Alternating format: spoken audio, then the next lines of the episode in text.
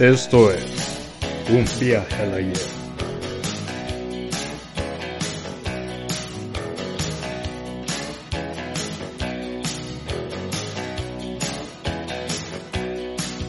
held me up, held me down, made me crazy, then you brought me around. Were my darkness and my light. Muy buenas tardes. Espero que todos se encuentren bien el día de hoy, porque venimos preparados para hablarles de un tema realmente interesante, del que casi no se habla, pero para eso estamos reunidos aquí. El día de hoy tengo unas invitadas muy especiales ya que nos hablarán a profundidad acerca de las revoluciones rusas. Les presento a Pesia Jovel, Leslie Arias, María José Iraeta y Catherine Arriaza. ¿Qué tal chicas? ¿Cómo están? Buenas tardes, Kevin. Gracias por la invitación. Es un honor para mí poder compartir este día con ustedes. Me encuentro muy contenta, Kevin. Muchísimas gracias por la invitación y muy buenas tardes a todos los que nos sintonizan. Hola Kevin, muchísimas gracias por la invitación que me has hecho el día de hoy. Un gusto estar aquí compartiendo con ustedes. Muy buenas tardes, Kevin. Gracias por la presentación. Yo me siento emocionada de ser parte de esta actividad. A ver, chicas, ya que ustedes son especialistas en ese tema, cuéntenme sobre las revoluciones rusas, que dio origen a todas estas acciones. Bueno Kevin, dando respuesta a tu pregunta te comento que la revolución rusa no fue una, sino que fueron dos. Una pacífica, moderada, dirigida por sectores atrasados políticamente, movilizó a la muchedumbre a solicitarle al zar que intercediera ante sus ministros y ante la policía, que por favor frenara la represión. Esta ocurrió en 1905 y en 1917 fue la segunda que esta ya fue una insurrección violenta.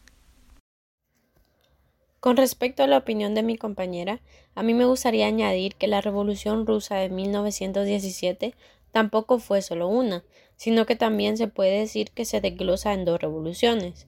La primera se da en febrero y la segunda en octubre. La revolución de febrero, aunque fue más moderada que la de octubre, fue una revolución verdadera, ya que esa derribó el gobierno, expulsó al zar y destruyó la dictadura. Y pues fue una revolución democrática burguesa. También organizó un gobierno provisional y colocó al frente al liberal Kerensky. También otro factor fue de que desde el inicio del segundo Congreso resultaron dos posturas diferentes. Si bien es cierto, ambos lados compartían la idea de que hacía falta una revolución proletaria y que lograron emprender las tareas de construcción del socialismo, pero no existían condiciones de dicha revolución.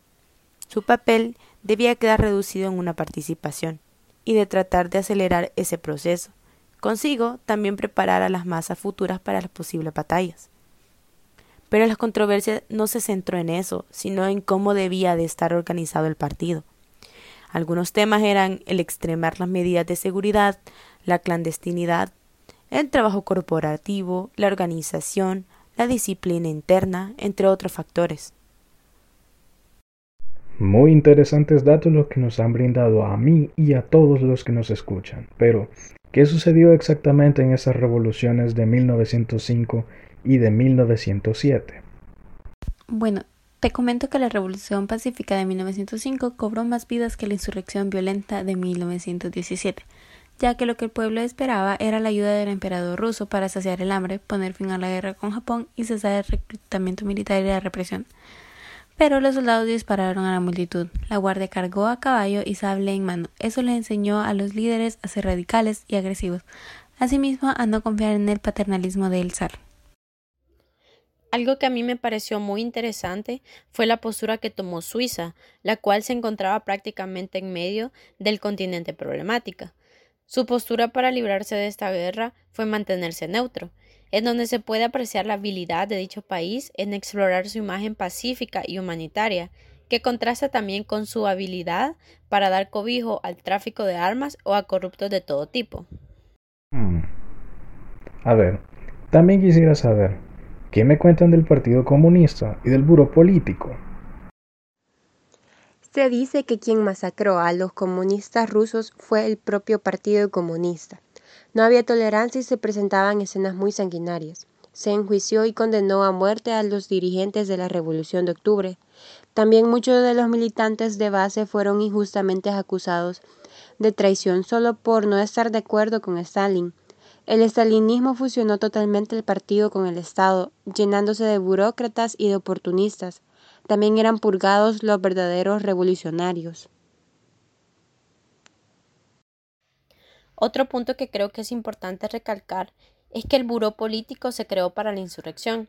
Sin embargo, incluyó a dirigentes que habían estado contra esa decisión, como lo fue Zinoviev y Kamenev, quienes aún después de haberse opuesto a los argumentos de Lenin ingresaron en la comisión política, ya que en ese debían de estar los dirigentes más capaces, y ellos eran considerados eh, los dirigentes más capaces de dicha época.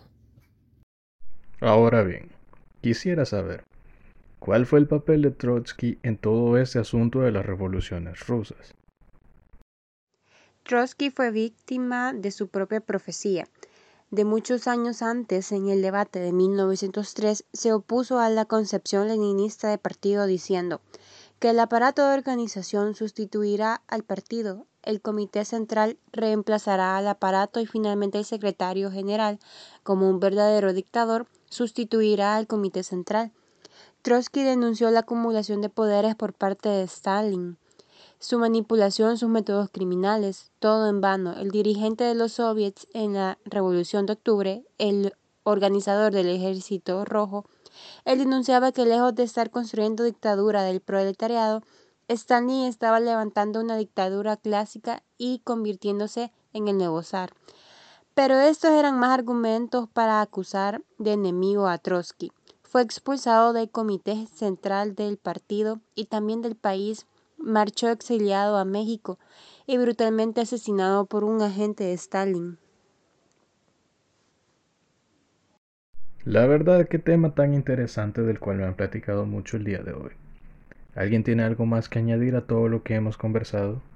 Me gustaría hacerte un comentario extra, Kevin, y es que algo que resulta realmente decisivo para el éxito de la Revolución Nacional es el elemento externo, ya que las condiciones de la revolución de masas lleva de la mano la situación internacional. Un ejemplo claro es la Primera Guerra Mundial y la participación en ella de la Rusia zarista, en donde los países participantes generaron las condiciones revolucionarias. Pero en el caso de Rusia concluyen en retraso económico, con la dureza de la dictadura volviendo insoportable incluido lo que enfrentaba la burguesía. El régimen de una guerra desfavorable perdió control de la situación, pero gracias a la habilidad de Lenin, su ingenio de estrategia, encontraría la manera de que la coyuntura internacional favorable lograra impulsar y llevar al poder una revolución de signo proletario. Muchas gracias realmente a todas nuestras invitadas por habernos acompañado y por habernos platicado de un tema muy curioso e interesante, el cual ha sido muy importante aprender sobre las revoluciones rusas y las cosas más importantes que abarcó. Muchas gracias por la invitación. Ha sido un gusto para mí poder compartir con todos ustedes. No, muchísimas gracias Kevin por esta invitación y a todos les deseo una feliz tarde. Bueno, Kevin, muchísimas gracias por la invitación que nos hiciste el día de ahora. Fue de mucho gusto y placer para mí poder haber estado en este podcast el día de hoy. Muchísimas gracias nuevamente. Muchas gracias Kevin y muchas gracias a mis compañeras por acompañarme a discutir este tema. A mí nada más me queda añadir para concluir nuestro conversatorio que esas revoluciones rusas tuvieron un origen a causa de situaciones muy injustas, tanto sociales como económicas, etc., en la Rusia zarista de aquel tiempo, que en tan poco tiempo, un imperio de cientos de años, se derrumbó en cuestión de poco tiempo. Es así como se le dio un lugar único al Partido Comunista en Rusia, para que pudiera ser posible una vida más digna y mucho más justa para toda su población y para aquellos que decidieron seguir esos ideales en otros países que hubieran vivido injusticias similares. Es por lo tanto que se producen muchos cambios y sobre todo asesinatos de personas que a pesar de venir de corrientes parecidas, de igual manera fueron asesinadas por no tomar en serio todo este movimiento o por no seguirlo al pie de la letra como dictaban los que tenían mucho poder a tal punto que esa historia se multiplicó en el resto de países que fueron influenciados por esas corrientes del socialismo, comunismo, marxismo y lenismo. Sin nada más que decir, ha sido un placer compartir con ustedes. Mi nombre es Kevin Avendaño y esto fue...